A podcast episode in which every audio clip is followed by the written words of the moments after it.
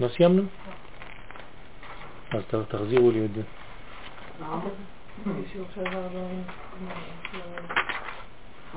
אז תחזירו. טוב שאת זוכרת. את זוכרת איזה, מקום היינו? באורות התשובה, נכון?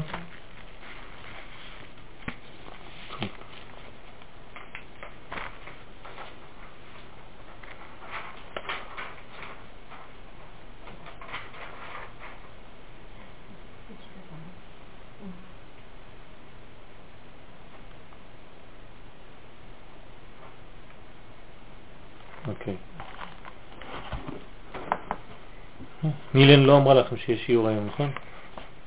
אני נסע לפני ש...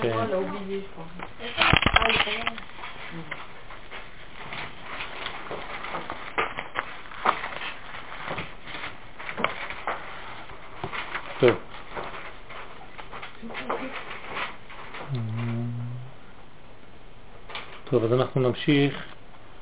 אה, את זוכרת באיזה. מקום היינו? בי' באמצע. י' באמצע. טוב, אני אחזור על אה, י' בהתחלה.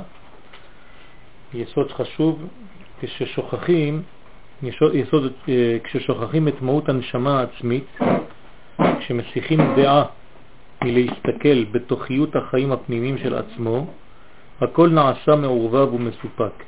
כלומר, באופן פשוט, כמה שאנחנו מתרחקים מהזהות האמיתית שלנו, מהטבע, אז בעצם ההרגשה היא הרגשה של התרחקות גם כן מהקודש.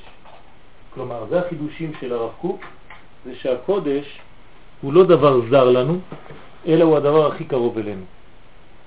כלומר, אני לא צריך לחפש את הקדוש ברוך הוא בחוץ, בגלל שכל ההוויה היא החיים שלי. הקדוש ברוך הוא נמצא בתוכי, ואני פשוט צריך לגלות את מה שבתוכי באופן טבעי מאוד, נמצא בתוכי כסגולה, נבראתי איתו, זה נקרא מולד, כן? אני נולד עם הדבר הזה, ואני צריך לגלות אותו החוצה.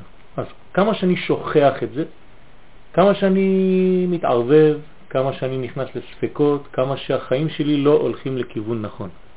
כשאני זוכר את מה אני, כן? אז כמובן הספקות, כן, הולכים, נעלמים, הכל נעשה ברור. אז מה זה התשובה הראשית? ראשית כל, לפני שמדברים על נושא התשובה, כן, הדבר הראשון, והתשובה הראשית שהיא מאירה את המחשכים מיד, היא שישוב האדם אל עצמו. כלומר, כמה שאתה חושב, כן, שהקדוש ברוך הוא נמצא בחוץ, אתה טועה. תחזור לעצמך, תלמד מי אתה, תלמד את נשמתך, אנחנו קוראים לזה לימוד אמונה. מי שלא מבין מה זה לימוד אמונה, אז הוא אומר, אה, שיעורים של אמונה. כן, מה, מה זה אמונה, כן? אבל פשוט זה ללמוד את הנשמה שלנו. אז הוא שב אל עצמו, כן? אל שורש נשמתו. יש פה, תשאירי את זה באיזה כיסא שם בכניסה. אנחנו בפסקה י' בשורה השלישית. אז התשובה הראשית, כן, היא שהיא מאירה את המחשכים מיד, היא שישוב האדם אל עצמו. עצמו זה מלשון עצמות, כלומר אל התוכן האלוקי שנמצא בו, אל הנשמה, אל שורש נשמתו, ומיד ישוב אל האלוהים. כלומר, ההליכה אל האלוהים היא ההליכה אל עצמי. כן, דיברנו על לך לך, שהקדוש ברוך הוא אומר לאברהם לך לך. כן, אנחנו מדברים על לך לך, לך לכיוון שלך. כלומר, תחזור לעצמך. לא לך מפה, אלא לך לכיוון של לך. בדיוק. זה נקרא לך לך. שם מה תמצא? שם תמצא את הארץ אשר אראך, כן? לא את הארץ שאני הולך להראות לך, אותך אני הולך להראות לאחרים. אני אראך. זאת אומרת, אתה הולך להיראות לאחרים. בסדר? את הארץ שמשם יכולים לראות אותך. אשר אראך. משם האנשים יוכלו לראות אותך. משם תתגלה. כאן אתה לא יכול להתגלות. כאן אין אתה זוכה לבנים. שם אתה זוכה לבנים. כלומר, אין לך תולדות כאן. שם יהיו לך תולדות. איפה זה כל השם הזה? אצלך, בפנים. וזה נקרא בקוד, ברמז, ארץ ישראל. זו הארץ ששייכת לי, זאת אומרת שהמנוחה, הנחלה, היא נקראת נשמה. אז חז"ל אמרו לנו כמה קודים כדי לדבר על הנשמה הזאת. פעם קוראים לה ארץ ישראל, פעם קוראים לה נשמה, זה אותו דבר. היא בעצם החלק הפנימי שלנו.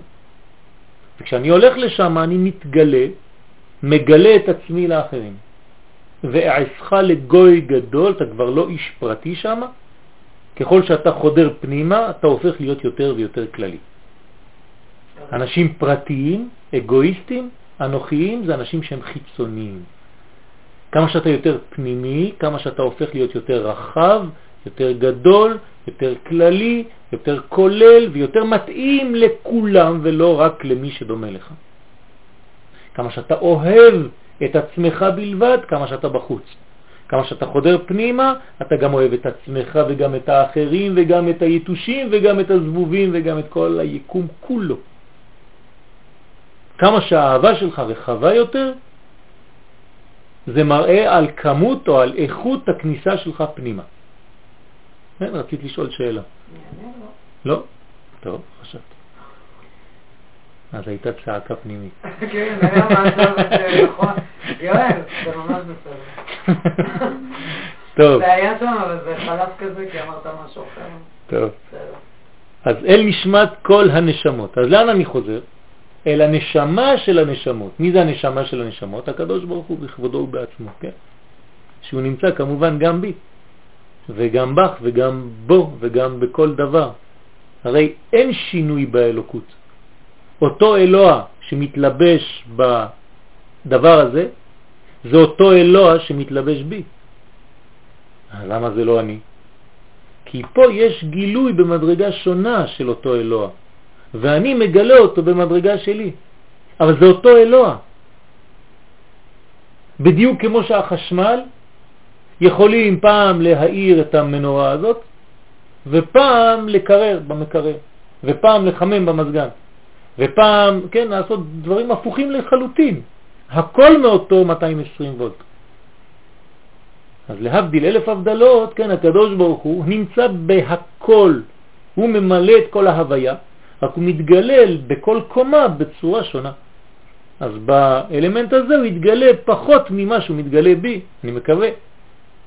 וכמה שאני יותר חכם, כמה שאני יותר פותח, אז בעצם, כן, חכם זה פותח, בגלל זה אני אומר חכם, כי יש ניקוד. ניקוד פתח זה חוכמה. כן, כל ניקוד מראה על ספירה.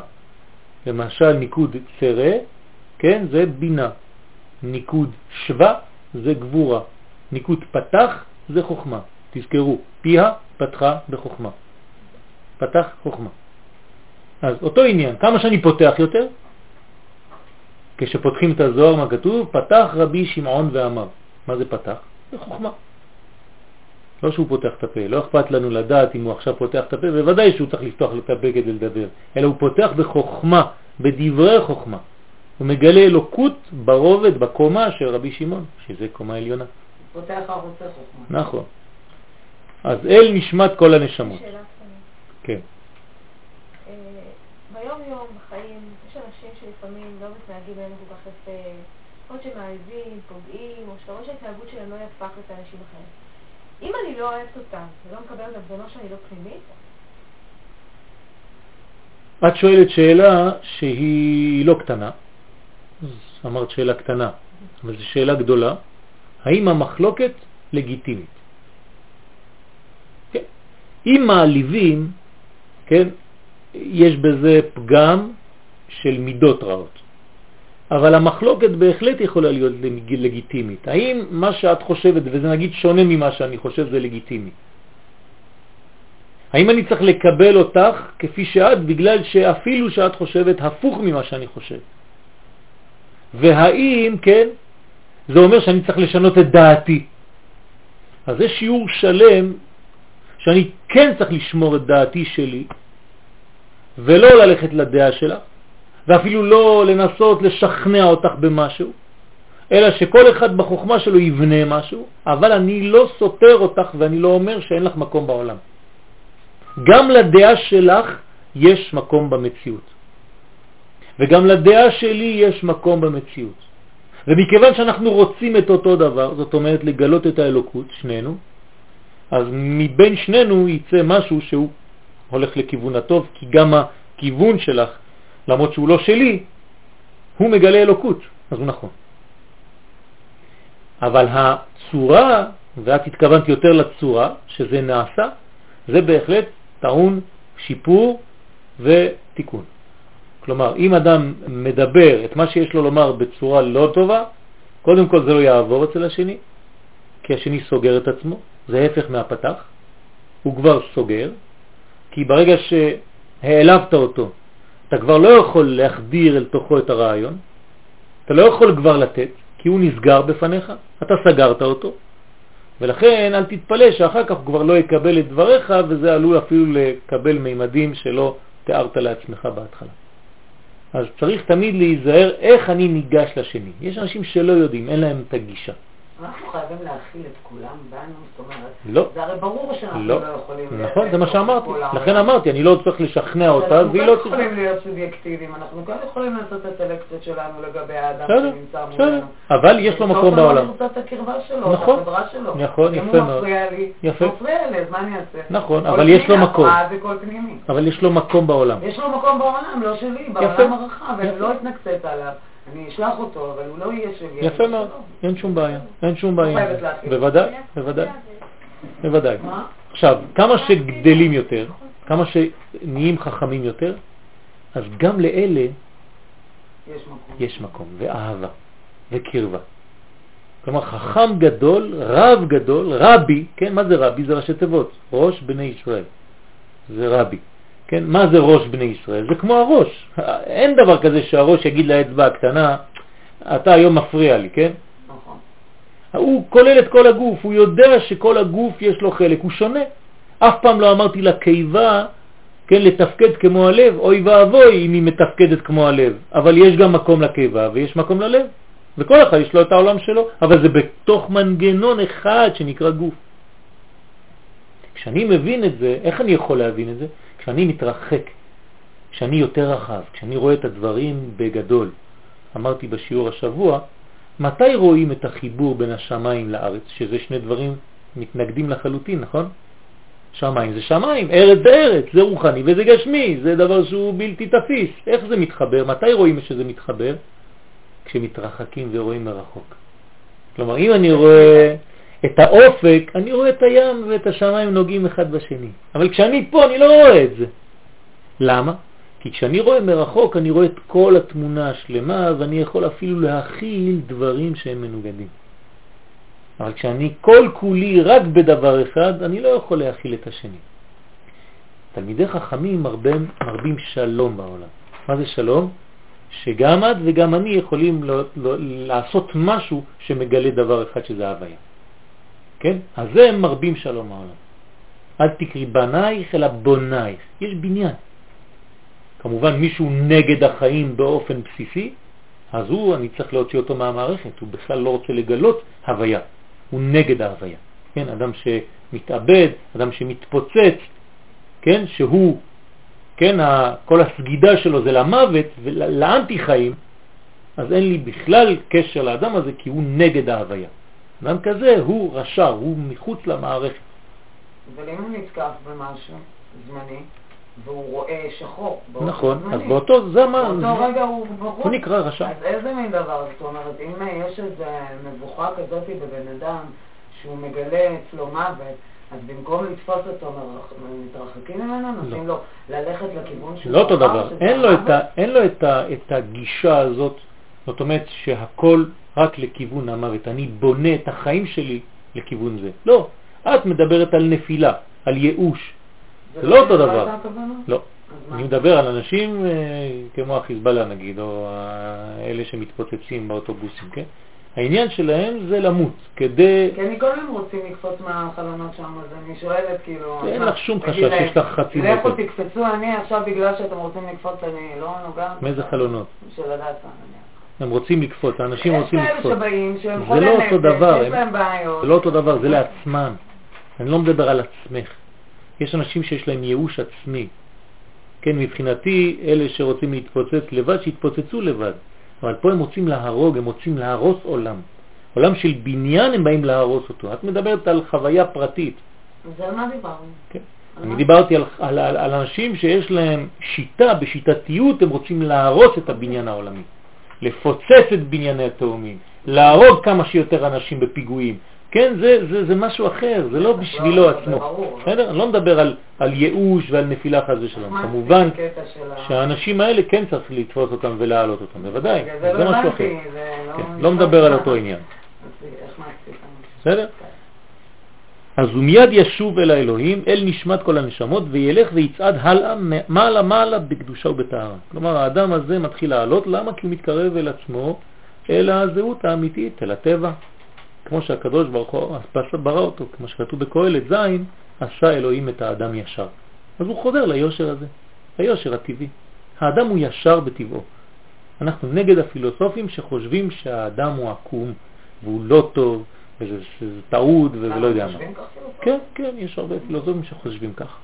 כן, אז הכל הופך לכיוון כזה, כן, שהעולם אין לו כיוון, הוא מסתובב וזה ייאוש מוחלט.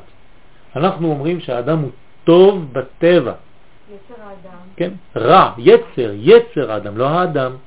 יצר האדם רע מנעוריו, כשהוא נולד יש לו מלחמה, אבל האדם הוא טוב, הפנימיות שלו טובה, בסדר? אז הוא חוזר לקדושה, לטהרה. ודבר זה נוהג בין באיש יחידי, בין בעם שלם. כלומר, מה שאנחנו מדגישים כאן זה או בפרט או בכלל, בין בכל האנושיות. כלומר, כל האנושות גם כן יש לה את החוויה הזאת. כשהיא חוזרת אל עצמה, אז היא מתגדלת, כן, מתרפה מכל תחלואיה, הופכת להיות טובה יותר. ואנחנו, יש לנו טסטים, כן, לראות אם זה עובד. האדם הופך להיות פשוט טוב יותר. אדם שחוזר אל עצמו, הוא טוב יותר, הוא מתנהג יותר טוב לאנשים, קודם כל בגלל שהוא מתחיל לאהוב את עצמו, ונותן לעצמו מקום בעולם, כמו שכתוב, ואהבת לרעך כמוך. קודם כל, אם אתה לא אוהב אותך, אתה לא יכול לאהוב את רעך. דרך אגב, רעך זה הרע כל אדם שלך. היה חייב לקבל איזו אהבה אחרת כדי להתחיל עם זה. כן. זה הולך עם שרשרת כזאת. לא הוא חשוב, זה, יש, אה, יש, אה, יש רק כל רע מיני, או רק טוב, יש גם איזה... יש באמצע, הכל מה? באמצע, בין הרע לבין הטוב. הפ- הפידבק מהיקום, מהחיים, מה- כן, מהבריאות, בסדר. חייב להיות שם. נכון, אם. לא יהיה לו את הפידבק, אז הוא לא יהיה טוב. אבל הוא לא לבד, האדם הוא יצור חברתי. לא יכול לחיות לבד. מי שחי לבד מוציא את עצמו מן הכלל והוא מת כבר עכשיו. אדם שרוצה לחיות הוא חי בחברה כי זה הטבע שלו. אדם הוא חברתי. תוציאו ילד קטן מאז שהוא נולד ואל תשימו אותו בחברת אנשים, הוא ימות כי הוא לא מדבר. מחוסר דיבור הוא ימות. כן, זה פשוט. חוסר הדיבור הורג. עשו ניסיונות כאלה. כן, רופאים עשו במלחמות ניסיונות כאלה. והילדים מתו, פשוט מתו, כי לא, לא דיברו אליהם, והם לא דיברו. זאת אומרת שאני מדבר כאן על, על היחס ועל הקרבה, כן? ואהבת לרעך כמוך, דיברנו שזה הרע שלך. אתה גם את הרע שלך צריך לאהוב. ואהבת לרעך, כן, כמוך. כלומר, גם הרע שלך הוא מנגנון כדי להוציא את הטוב שלך. בין בתיקון כל ההוויה כולה, שקלקולה בא תמיד ממה שהיא שוכחת את עצמה. כל הקלקולים באים מאותו שורש, שכחה. שכחנו. אתה לא יודע מי אתה. וחכמים אומרים לך, תיזהר, דע מאין באת. אם אתה לא יודע מי אתה, אם אתה לא יודע מי העם שלך, למי אתה שייך, מהי הזהות הפנימית שלך, למה אתה לא יודע? כי אתה לא לומד.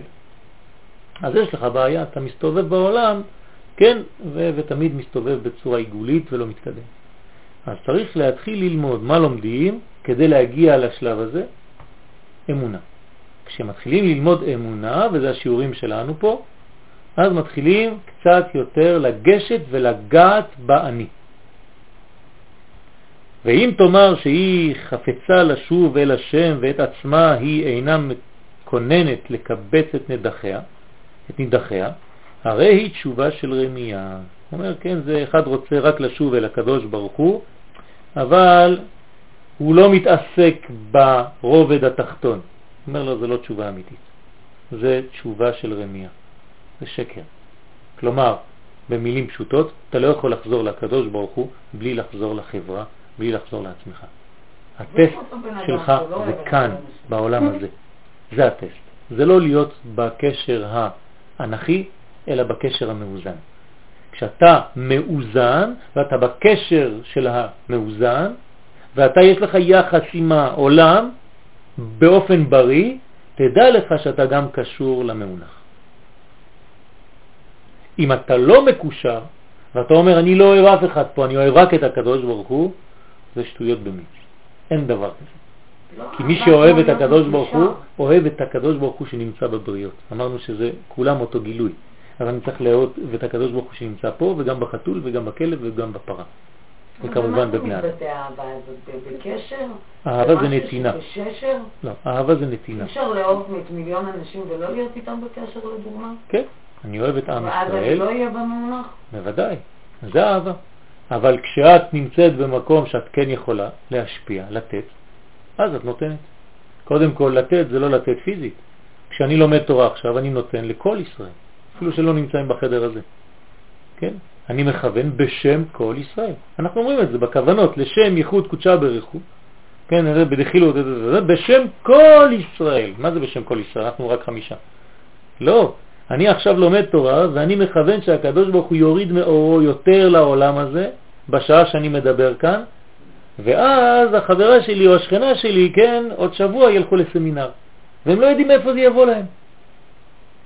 מאיפה זה בא להם? בגלל שכיוונתי להוריד עוד אור בעולם, לגלות עוד אור מהקדוש ברוך הוא. אז כן יש יחס, אני דואג לשני, ודאגה זה לפני שהוא מבקש. אומרת, אני לא צריך לחכות שהשני יהיה במצב שהוא על הפנים כדי לתת לו. האהבה האמיתית זה לנחש שהוא חסר, לנחש שהוא דואג, לנחש שהוא מבקש בלי לבקש כי הוא מתבייש אולי. בסדר?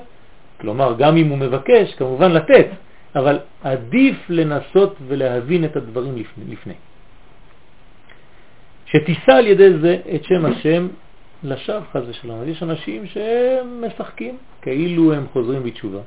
הם אוהבים את השם, אבל מסוגלים לרסק הכל מסביב, בגלל או בזכות אהבתם אל השם.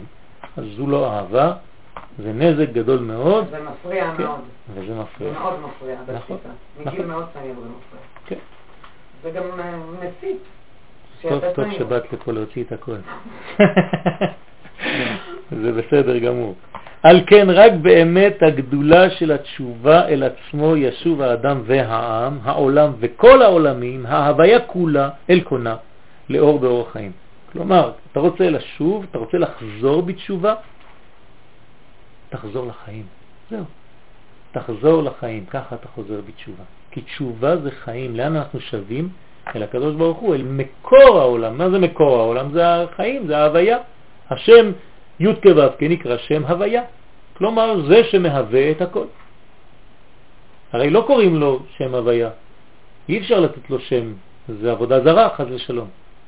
אי אפשר להגדיר אותו במילים. אז למה אני קורא לו שם י' כו' כי זה מי שנותן את החיים.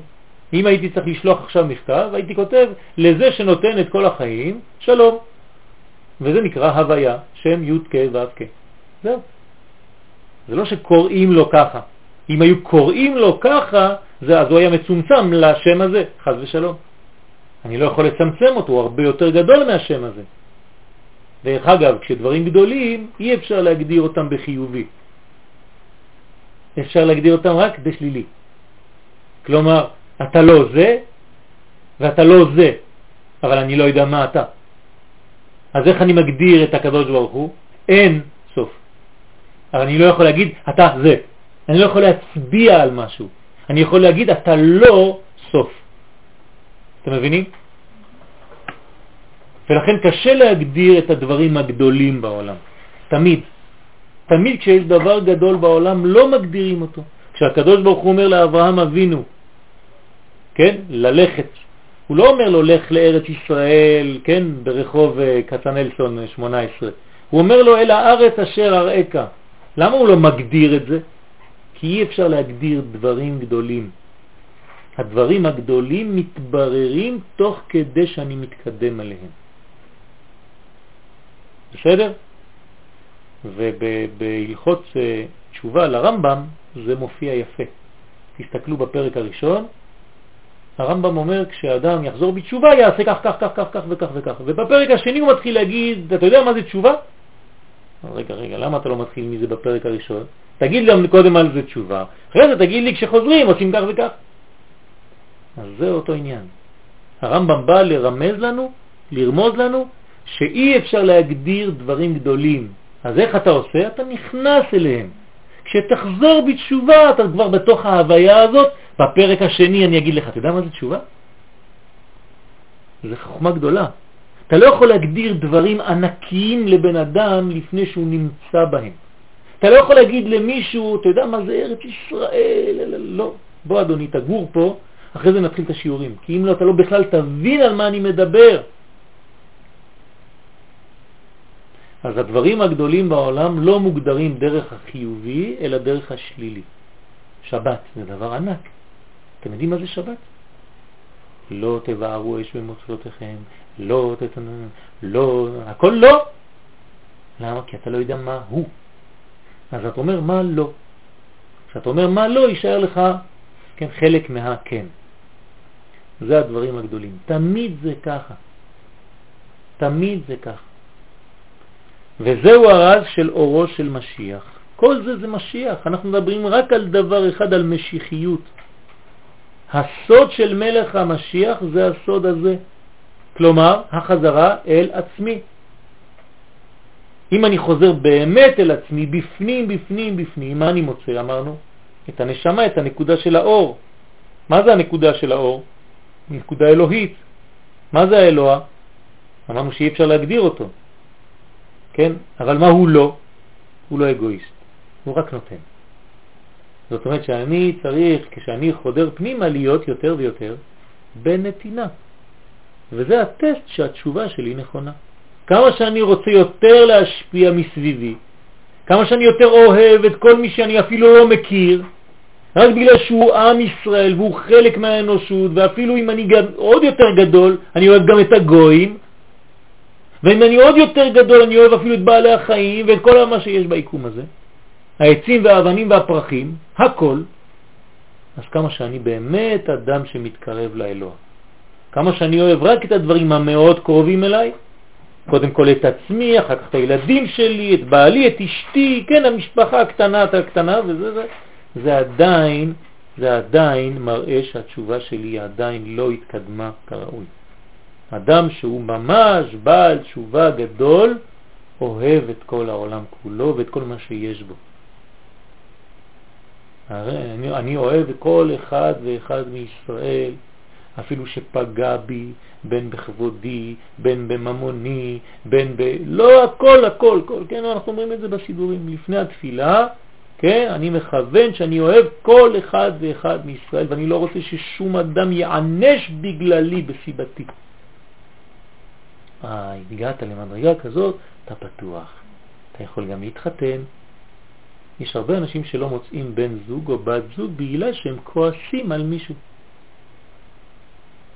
והכעס הזה, כן, בעצם סוגר אותם לכיוון של אותו קשר עם האדם שהוא לא אוהב, או שהיא לא אוהבת. זאת אומרת, אני כל כולי עסוק בשנאה או בקשר הלא טוב עם אותו אדם, אז אני סגור לכל מיני פתיחות אחרות. אז כל מי שיופיע ירגיש אצלי את הסגירה הזאת ולא יתקרב, כי אני לא פנוי.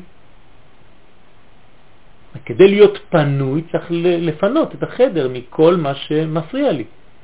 וכשהאדם מופיע והוא רואה שאתה פנוי, אז הוא נכנס, יש לו מקום. וזה ככה ביחסים. מרגישים מיד אם יש מקום פנוי אצל השני או לא. זו אהבה. לכן צריך להיזהר גם אצל מי לומדים תורה. כן, זה לא רק הידע שבתורה, זה האדם. כן? אז הופעת נשמת העולם, שבהעירו ישוב העולם לשורש ההוויה. אז אנחנו מצפים, מייחלים, כן, שהקדוש ברוך הוא יגלה לנו את הכוח הזה, להעיר את העולם, שהעולם יחזור בעצם לשורש, לשורש ההוויה. אני צריך לחזור לשורש. אני צריך לחזור למקור. ואור השם עליו יגלה, וממקור התשובה הגדולה הזאת, כן, מקור התשובה, זה, זה דבר ענק התשובה, זה מקור, זה דבר שהוא שורשי, זה לא דבר שהוא פה, אני צריך ללכת אליה, להתקרב אליה. התשובה זה כמו אימא, כמו אימא גדולה מאוד שהיא שורש לכל החיים, היא נתנה חיים לכל הילדים. היא הביאה אותנו לעולם. האימא הזאת קוראים לה תשובה. אז כולם חוזרים באופן טבעי לאימא הזאת. אז התשובה הזאת תשאב האדם את חיי הקודש של התשובה באמיתה. זאת אומרת, אם אני באמת מתקרב לשם, אל האימא הגדולה הזאת, קוראים לה בקבלה אימא אילאה, האימא העליונה, אז שם אני יכול לשאוב את כל האנרגיה, ממש להתמלא ולחזור כמובן למציאות שלי כאן, ולהיות הרבה יותר שקט, הרבה יותר גדול, עם רוחב לב, עם אופטימיות, עם איזון, עם הרמוניה. מאיפה זה בא כל זה? מהמדרגה העליונה, העליונה, העליונה. כן? תשימו לב שקיבלנו תורה מסיני. כן? שאלנו פעם שאלה, משה קיבל תורה מסיני. ראיתם פעם את סיני נותן תורה למשה? היה צריך להיות כתוב, משה קיבל תורה מהקדוש ברוך הוא בסיני. מה זה משה קיבל תורה מסיני? כנראה שקיבלנו תורה ממדרגה שחז"ל כתבו לנו בקוד שהיא נקראת סיני. מה זה סיני? סיני זה מראה. מראה רוחנית גדולה מאוד. תיקחו את האותיות של סיני, זה סמך, יוד, נון, יוד. כל אות היא כפולה. אם אני כותב סמך, אני כותב סמך ומם כף, נכון? סמך. כמה זה בגמטריה סמך? 60. כמה זה מם כף? 40 ועוד 20, 60. זאת אומרת, הסמך של סיני והמילוי של הסמך, המם כף, זה גם כן 60. יוד, איך אני כותב יוד? יוד ו' ד'. כמה זה יוד? 10. כמה זה ו'? עוד 10. נון זה אותו דבר. אני כותב נון, זה נון, פעמיים נון. הנון המקורית עם הנון אחר כך. והיוד זה עוד פעם יוד ו' ד'. זה חידושים מהרבי מקומרנה. זאת אומרת שכל העניין של סיני זה להגיע למקום של המראה, ששם אני מוצא בדיוק את מי אני. שם אני צריך לקבל תורה. משם משה קיבל תורה. זה לא תורה שהיא זרה לו, זה תורה שהיא ממש מראה לו את המציאות האמיתית של בן האדם. משה קיבל תורה מסיני. הסיני זה מדרגה גבוהה. אז הוא יכול למסור אותה. למה? כי הוא קיבל אהבה שם. אז הוא ממשיך, הוא מסרה ליהושע, יהושע לזקנים, זקנים לנביאים, כן, וכו' וכו' וכו'. נכון. ו' ונון. כן, כותבים נון או ו' נון או רק נון. זה כל כך קריטי לספור כן, את זה במספרים, כאילו, זה לא... זה לא קריטי. זה לא דבר שאני יכולה לקלוט את זה. למה? בתפיסתיות שלי, בתפיסה שלי, לא חשוב. המספרים, זה לא חשוב. התרגומים שלהם, לא מדברים עליי. זה לא חשוב. יכולה לדבר ב... את לא חייבת. לא חייב. לא חייב. לא חייב. כן. מה... זה, זה רק אה, סוכריה על העוגה. כן, לא אומרים את זה כשיעור, אומרים את זה כתוספת. אני לא יכול לבנות שיעור שלם על זה, אבל אני מוסיף את זה בסוף.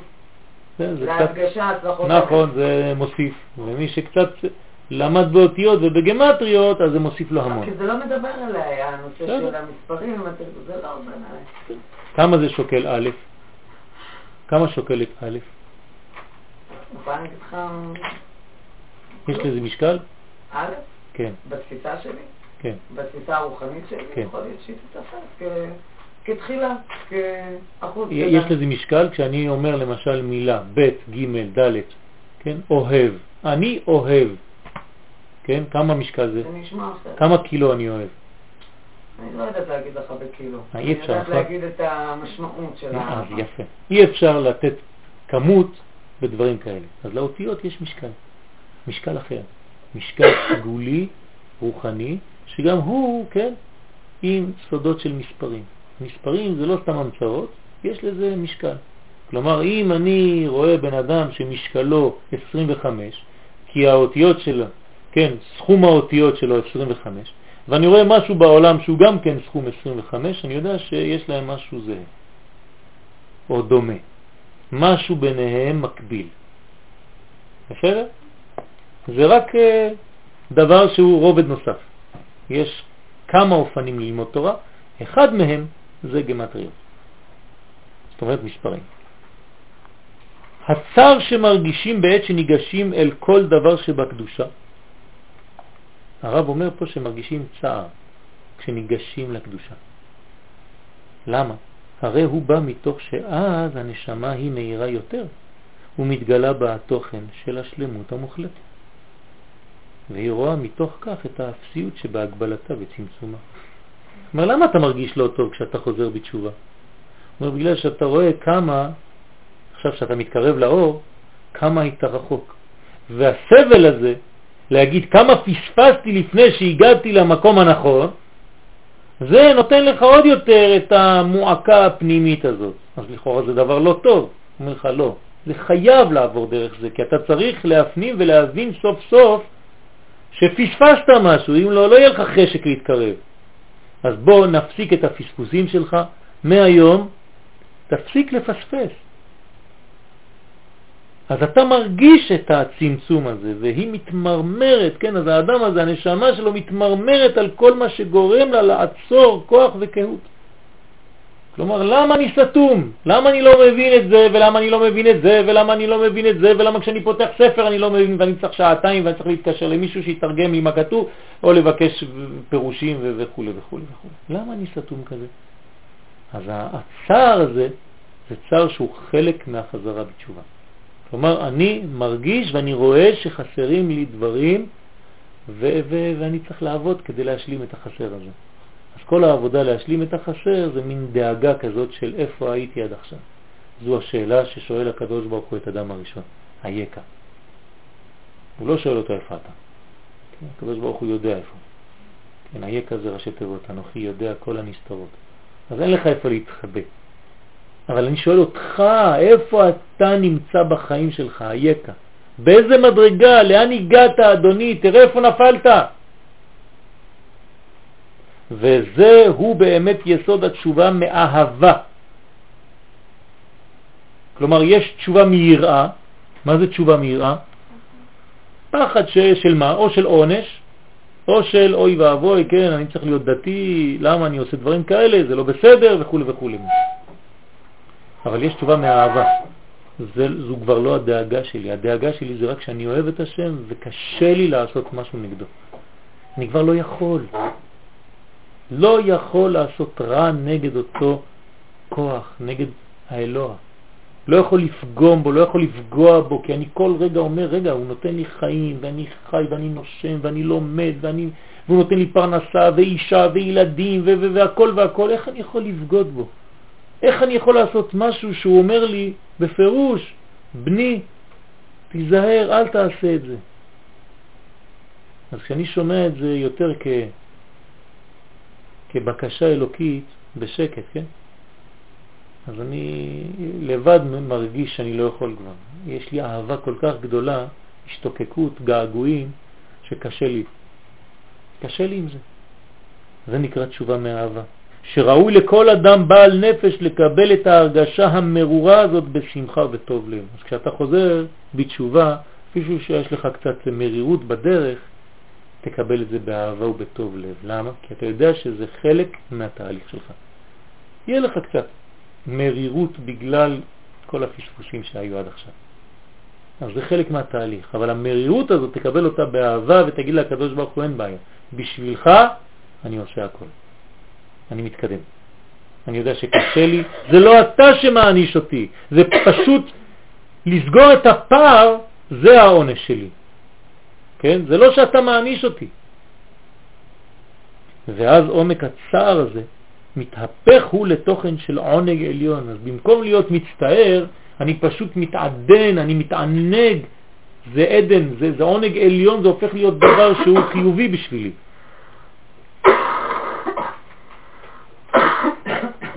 ששפעת אדנים של קודש מתגלים בו, ואז יש שפע של קודש, כן? זה כמו נהר זורם. כל אחד רואה את הדברים ברמה שלו. פעם אה, היו ליד אה, אחד מחכמי ברסלב, כן, הלך לרבי שמעון בר יוחאי, לציון של רבי שמעון בר יוחאי במירון, והוא בא ומספר לתלמידים, הייתי בציון של רבי שמעון בר יוחאי. אתם יודעים מה היה ליד הקבר? נהר. נהר זורם. אז אחד התלמידים בא אומר לו, רבה, נחל. אומר לו, כן, נחל. מה זה? אני ראיתי נהר. אני מבין שאתה בינתיים לא מסוגל לראות נהר. בשבילך זה נחל. בסדר, אין בעיה, נחל. תגיד לי אפילו דמעה. אז השלישי זה דמעה בשבילו. אני ראיתי נהר זורם שם. כל אחד רואה לפי המדרגה שלו. אז התלמיד הוא תלמיד, הוא עוד לא עדיין רבה. אז מה הוא רואה? הוא רואה איזה נחל קטן אולי, גם זה לא רע. אז הוא אומר לו, כן, כן, נחל. זה לא שהתבלבלתי לפני. אתם מבינים? ככה זה המציאות. אני רואה דברים, וכשאני אומר אותם, אז התלמיד או מישהו יגיד לי, אה, הגזמת, כן? אה, התכוונת לומר איזה? אמרתי לו, כן, בדיוק, אתה צודק, בשבילך זה הרמה, אין מה לעשות. אני יודע מה ראיתי, אבל אתה יכול לראות את זה. נכון, אתה מוגבל לראייה הזאת. התשובה אינה באה למרר את החיים. אנשים שחוזרים בתשובה נהיים עצובים, סגורים, כן, כאילו הולכים למות. כלומר, יש 40 יום כדי להגיע למוות, וביום הכיפורים זהו, נגמר. כן, חס ושלום, הפוך, כל יום שעובר אתה צריך להיות יותר חי. אז זה לא בא למרר את החיים, כי אם לאן נעימם, הקדוש ברוך הוא רק רוצה את הטוב. אז הוא אומר לך, אם תהיה בתהליך הזה של התשובה, אני מבטיח לך רק דבר אחד, הנועם העליון, העונג העליון הפנימי, ונעימות החיים הבאה על ידי התשובה היא מתגלה מתוך כל אותם גלי המרורות. כלומר, יש רק גלים של מרירות, ומתוך זה אתה שמח יותר. איך זה יכול להיות? זה הפרדוקס, כן? זה הפרדוקס. כי אתה יודע שאתה בונה מנגנון של חיים, אבל זה עובר דרך הגלים המרים, שהנפש מסתבכת בהם בתחילת מצעדיה או צעדיה. כלומר, בהתחלה אתה בבלגן שלם, תסבוכת, אתה לא יודע מאיפה להתחיל, כן, משכן כתב לי איזה תלמיד אחרי הצהריים בפלאפון, כן, אני מרגיש זה ככה וככה, וחלמתי זה, ואני לא מרגיש טוב, טה טה טה טה.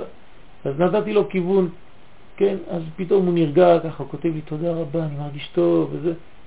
למה? זה לא שמענישים אותו, אבל הוא בתהליך כזה של חזרה.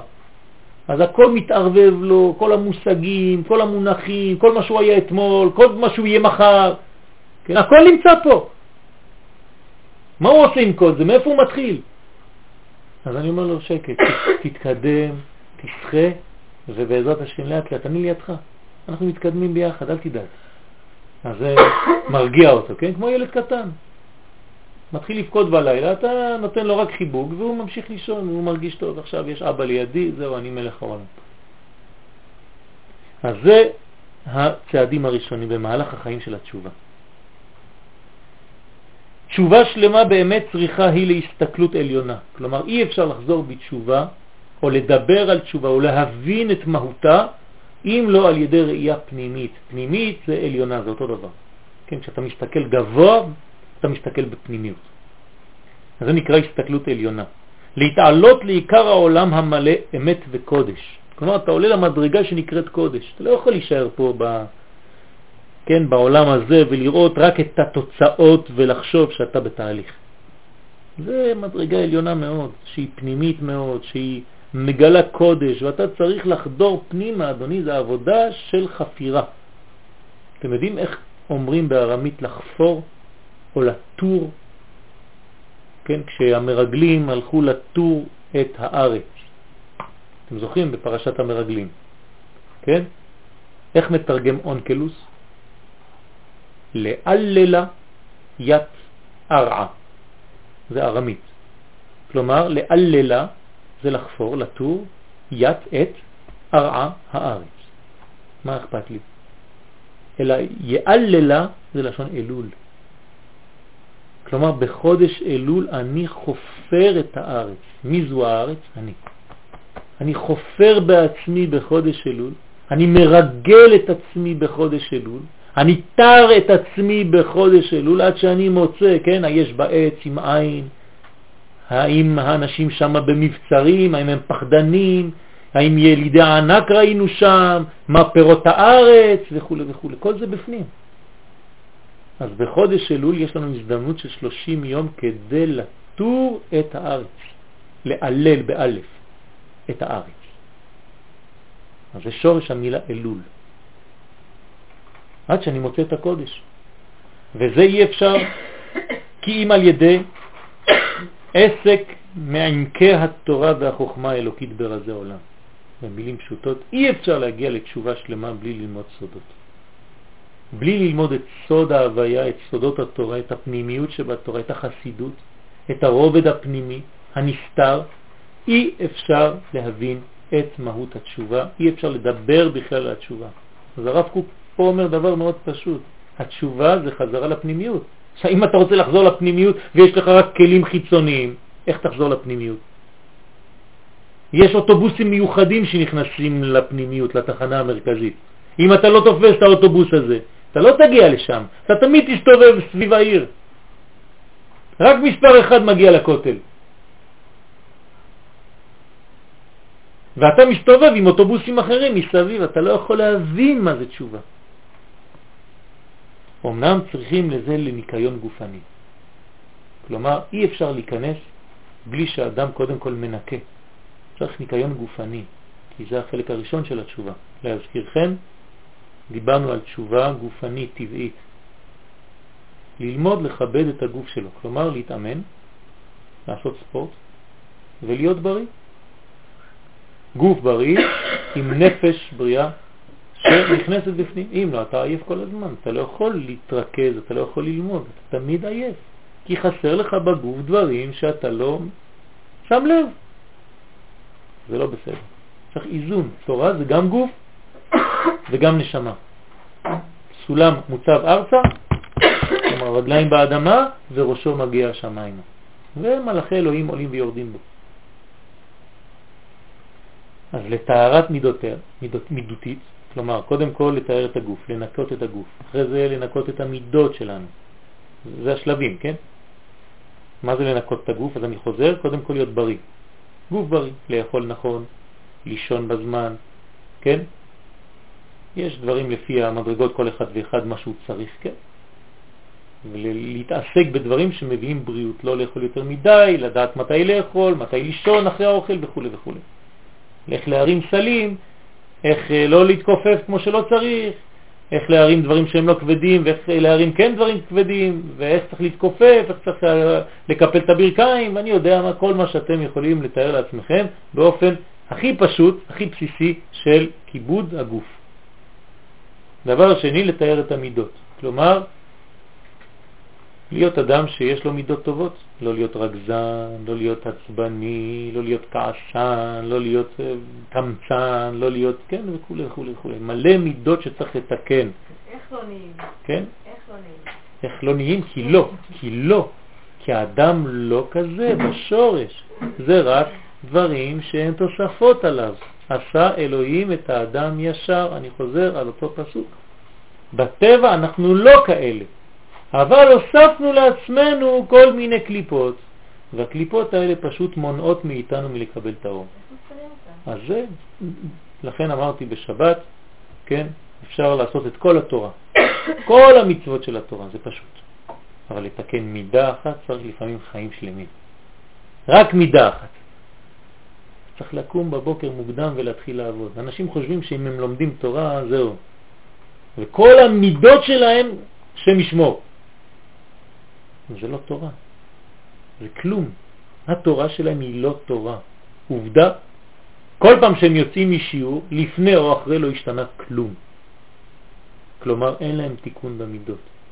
אדם צריך לתקן את המידות שלו. אם תסתכלו את היואל שאני פה היום, ואת היואל שהיה לפני 15 שנה, אם לא השתניתי לחלוטין, אז אני לא בתורה בכלל, אני לא בקודש. אז זה צריך לשאול את האנשים שלידי, כן? אם השתניתי. אנשים יכולים להגיד לך, אנשים שהכירו אותך ושמכירים אותך, האם האדם הזה גדל או שהוא נשאר אותו דבר. מה ההבדל? הוא מדי פעם בא לשיעור. הוא אותו דבר, לא השתנה כלום. הוא תמיד מקלל, תמיד רגזן, תמיד כעסן, תמיד כל העולם ברוגז עם כולם, וברוגז עם עצמו, ולא יודע מה, כן. והוא לא מתורה. זה התוספת. על מה? זה כאילו שאני צובע את הקיר על שמן ולכלוך. זה מחזיק? אפילו לא יום אחד. אתה מעביר מגבת, הכל הולך. למה? כי אין לך בסיס בכלל. הצבעי לפני שהוא צובע הוא מכין את החדר יומיים. אתה כבר משתגע, אתה אומר, רגע, הבאתי אותך כדי לצבוע, מה אתה עושה לי? אבל אם אין בסיס, אין תורה. דרך ארץ המידות קדמה לתורה. אם לא, זה לא מחזיק בכלל. היה גנב בלי תורה, עכשיו הוא גנב עם תורה. מה השתנה? איך שיש לו כיפה על הראש וציציות, עוד יותר גרוע. זה לא בגלל שיש לאישה כיסוי ראש שהיא הפכה להיות צדקת. כיסוי הראש הוא תוצאה מבפנים החוצה. תמיד אני אומר שהכיסוי ראש הוא לא בא מהמגירה שהיא מצאה בבית, הוא היה בפנים. זה יצא ככה מהפה והיא משכה אותו ושם אותו על הראש. זה היה בפנים. זה הכיסוי ראש האמיתי. זה לא עוד איזה קערה שאתה שם על הראש. מבחינתי אל תשים כלום. אז כל העניין הזה בתור עוזרים, הם באים לעזור, כן, כדי שהנשמה באמת תהיה במדרגה של התשובה האמיתית. שלא יעיבו, יעיבו מלשון עננים, כן, עב, עב וענן, שלא יעיבו ענני התאווה את הזוהר השכלי. אני לא רוצה שיחסו עננים, כי יש עננים, אז אין תפילה. יש פסוק, סקוטה בענן לך מעבור תפילה. כשיש עננים בשמיים, כן, אז אנחנו כן, מתקשים להעביר את המסר האלוהי אל הקדוש ברוך הוא. כאילו העננים מעידים ומסתירים. כן, יש בקבלה דברים שלא עושים כשיש יום מעונן. צריך יום בהיר, כשרואים את זוהר השמיים, כן? אז עושים דברים. דרך אגב, טוב להסתכל על השמיים כמה שיותר. חשוב מאוד להסתכל, להרים את העיניים ולהסתכל על השמיים. כן, לא חשוב, אבל יש ביטוי גשמי לכל דבר. כלומר, השמיים, כן, הם ביטוי לרוחניות. אז יש לי שמיים גשמי, אז אני צריך להסתכל עליהם. כמו שיש לי אצבעות, והם רמז לעשר ספירות. אז זה לא פה, אבל כשאני מסתכל על האצבעות שלי, אני גם כן מסתכל בתת מודע באופן יותר פנימי על העשר ספירות. וכל אחד צריך את השני. האגודל שלי שווה משהו? לא שווה כלום. למה הוא שווה? רק בגלל שיש לו מתנגד. אם אין לו את האצבעות האחרים, כן, שמתנגדים, אז האגודל לא שווה כלום. הוא שווה רק בגלל שיש מהצד השני משהו שעושה לו נגד. תנסו לתפוס משהו רק עם האגודל לבד, אי אפשר, נכון? אז כל אחד בא, ובניגוד שבינינו אנחנו יכולים לאחוז במשהו. זה חוזר גם על השאלה הראשונה. אז כשמסתכלים על השמיים, זה רמז לעולם הרוחני. רמז. אבל ראשית לכל הופעות מוכרחת לבוא התורה. כלומר, לפני שאנחנו מתחילים לדבר על הכל, התורה זה הבסיס. ודווקא התורה העליונה, על איזו תורה אנחנו מדברים? על התורה הפנימית, תורת הסוד. התורה של ארץ ישראל, כן, תורת הגאולה, שרק היא משברת את כל מחיצות הברזל. אי אפשר לחזור בתשובה בלי ללמוד חסידות, בלי ללמוד פנימיות התורה. היום הדור שלנו מוכן. כשרבי נחמן מברסלב כתב את הספרים שלו, היו לו מתנגדים. באו, אמרו לו, אתה לא מתבייש להוציא דברים כאלה עליונים ולגלות אותם לכולם? מה הוא ענה להם? התחיל לצחוק. אמר להם, זה לא בשבילכם, זה בשביל עוד 150 שנה. זאת אומרת, לדור שלנו היום. כן? לא בוודאי שלא. בכלל לא הבינו על מה הוא מדבר. מי למד אז? כן, הכירו, ראו בו כאדם גדול, אבל לא ידעו. היום זה מדבר אל הדור. כן? כי הדור שלנו מוכן לתורה הזאת, לפנימיות הזאת, כי הוא חוזר כל כולו בגדול לנשמה. אז זה ברסלב וזה חב"ד וזה, וזה זוהר וזה אני יודע מה קבלה וזה, וזה חסידות שמה וזה כל התורות החיצוניות וכל הריפוי וכל הדברים האלה. שחלקם טוב, חלקם אה, סכנה וכו'. אבל כולם נמשכים לזה. למה? כי זה משבר את כל מחיצות הברזל שבין האדם היחיד והציבור לבין אביהם שבשמיים. כלומר, כל מה שמפריע לי, אני צריך להוציא אותו, להסיר אותו. לא להתחבר עם אנשים שמפריעים לי לגלות את הרוחניות, ולהתקשר עם אנשים שמביאים לי אור. מה אני צריך לבזבז את הזמן שלי בחיים? עם אנשים שמדברים כל היום לשון הרע, ויושבים ורק מדברים על זה, ורק מדברים על זה, ומתלוננים על זה, ועוד. מה אני מאבד את הזמן שלי עם אנשים כאלה? אז זה, אז תלוי אם אתה חזק או לא, כן? אם אתה חלש ואתה נכנס לשם, לתוך חמש דקות אתה נהיה גם כן כמוהם, אז בלעו אותך. כדי להביא להם אור, צריך באמת להביא להם אור. זאת אומרת שכשהוא מדבר, אתה, יש לך כוח, כן, להביא אותו לכיוונים שאתה רוצה עכשיו להעביר. שואל אותך שאלה והוא אומר, ראית מה הוא עשה? זה הכלב הזה? הוא אה, ראית את הכלב, אתמול זה נשך את השני, כבר בלבלת לו את הכל. דיברת על כלב, אני מחזיר אותך לכלב.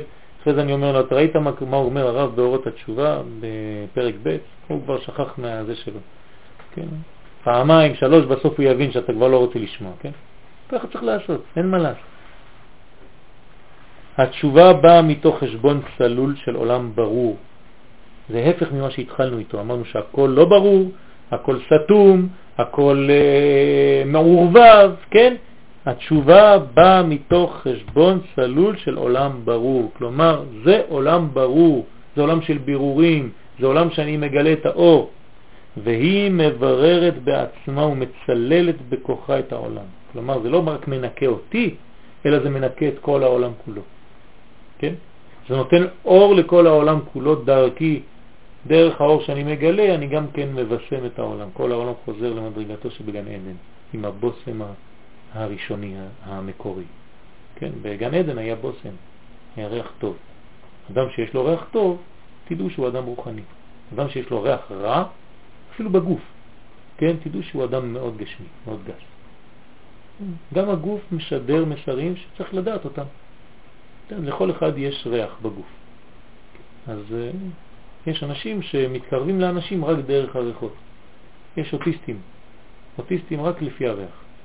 כן, באים, תעוף מפה, אתה בוא, בוא, אתה תתקרב, כן, מה זה תעוף ספי ג'ברוין, מה זה תעוף ספי ג'ברוין.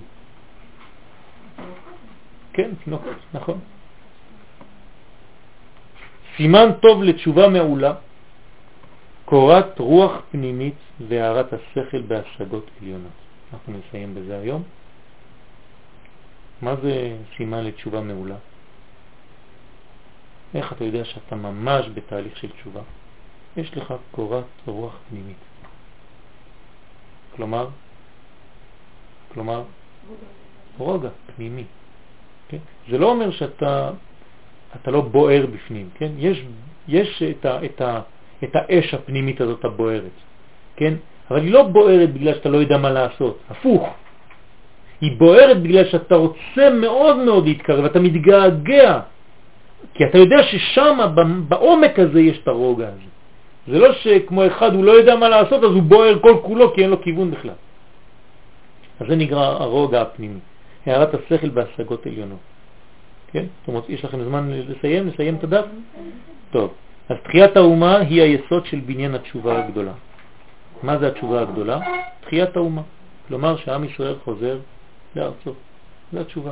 תשובה בסיסית, פשוטה, עם ישראל חוזר לארץ ישראל, בונה מדינה, בונה מערכות, זה נקרא תשובה, זה בסיס. תשובת ישראל העליונה ותשובת העולם כולו שתבוא אחריה. אחרי הבסיס הזה, כל התשובה האחרת תבוא לאחריה, כן? כלומר התשובה הדתית, מה שאנחנו קוראים היום, היא אחרי התשובה הטבעית של עם ישראל שחוזר לארצו. כלומר, הבסיס של התשובה זה לחזור קודם כל, כמו התשובה הגופנית שדיברנו עליה, אותו דבר, כשעם ישראל חוזר לארץ ישראל, זה התשובה הטבעית, הפשוטה. אחרי זה פה אתה תתחיל לעלות ברוחניות, כי אין תורה כתורת ארץ ישראל וכו' וכו'. וכשם שזה הוא כלל גדול אצל היחיד, ככה הוא אצל הציבור בכללותו. הערת התשובה היא ישנה בישראל. התעוררות חפצה של האומה בכללה לשוב אל ארצה, אל מהותה. כן, אז הרב פה אומר בפירוש, כשנשוב לארץ ישראל, חזרת בתשובה שלמה. כל אדם שחי בחוץ לארץ וחזר לארץ ישראל, כל האבונות שהיו לו מתפקקים, הולכים. הוא נולד מחדש. כן, יום העלייה זה יום הלידה של האדם, ממש ככה. והאדם שמתחתן, אותו דבר. אל רוחה ואל תכונתה. כלומר, אנחנו חוזרים אל הרוח האמיתית, אל התכונות המקוריות שלנו. באמת אור של תשובה יש בה. באמת הדבר מתבטא בבירור גמור בביטויה של תורה, ושבת עד השם אלוהיך. כלומר, איך התורה אומרת את זה? ושבת עד השם אלוהיך. מה זה עד השם אלוהיך? עד איפה אתה צריך לחזור בתשובה? עד השם אלוהיך. כי תשוב אל השם אלוהיך. התשובה היא תשובה פנימית. כלומר, זה תהליך שהוא תהליך פנימי, שהוא מבוסס על תנועה שיש לה פירות. יש לה פירות אפילו בחיצוניות. אנשים באים, בונים מדינה. אלא שהיא מכוסה בהרבה מסכים חוצצים. בהתחלה לא רואים את התהליך. כששאלו, כן, אחד, אחד הנכדים של הרב קוק אמר לו, זצ"ל, כבוד הרב, אני לא מרגיש שאני מתקדם בתורה, אני כבר לומד כמה שנים בישיבה. אמר לו, גם אני לא. מה זה? למה אתה לא מרגיש? כי לא רואים את זה. זה, זה אחרי, אחרי, אחרי 15-20 שנה שאתה רואה פתאום איזה משהו כבד, בסיס, חזק, יציב. תוך כדי אתה לא מתעסק בזה. אתה לא רואה, אתה לא מרגיש את זה. לפעמים אנחנו עושים דברים ואנחנו לא רואים. זה תהליך אחד גדול. אי אפשר לעצור כל רגע לראות, טוב, מה אני עושה עכשיו, מה עשיתי עד עכשיו, טוב, זה בסדר. זה לא עובד ככה. אתה לא מתעסק בזה, אתה מתקדם. אז צריך להוציא, כן, בהתחלה יש מסכים חוצצים. האישה לא יכולה להיכנס למקווה עם כל החציצה, נכון? אז היא צריכה לנקות את עצמה לפני. הרבה יותר זמן היא לפני המקווה מאשר בתוך המים. נכון? ואין כוח בשום עיכוב ומניעת השלמה לעכב את האור העליון מהופיע עלינו. וזה הסיכום פה בינתיים, ששום דבר לא יפריע בסופו של דבר מאיתנו מלחזור בתשובה. כלומר, בסוף התהליך הקדוש ברוך הוא מביא אותנו, כן, אל המצב הזה. נרצה, לא נרצה, זה לא כל כך חשוב, התהליך נעשה. הוא מתקדם, ואנחנו רואים את זה במו עינינו, בחוש. שהתהליך מתקדם והוא נבנה ואנחנו נבנים יחד איתו, ובעזרת השם יש לנו פה הבטחה ששום עיכוב, שום מניעה לא תבוא כדי להשלים את האור העליון מיופיע עלינו. אז בעזרת השם אנחנו מתפללים שהאור העליון הזה אכן יופיע, בעזרת השם שנזכה להוציא את כל המסכים, כל הקטרוגים, כל מה שחוצץ, ורק לא נפריע לאור מלהתגלות בעולם. בואו לא נפריע לו. הקדוש ברוך הוא יודע מה לעשות, הוא לא פרייר, הוא אף פעם לא שם את כל הביצים באותה קופסה, הוא יודע מה הוא עושה, רק לא נפריע לו לעשות את הדברים האלה. הפוך, נשתתף בתהליך הזה וגם אנחנו נתבשם מכל הכוח הזה. תודה רבה.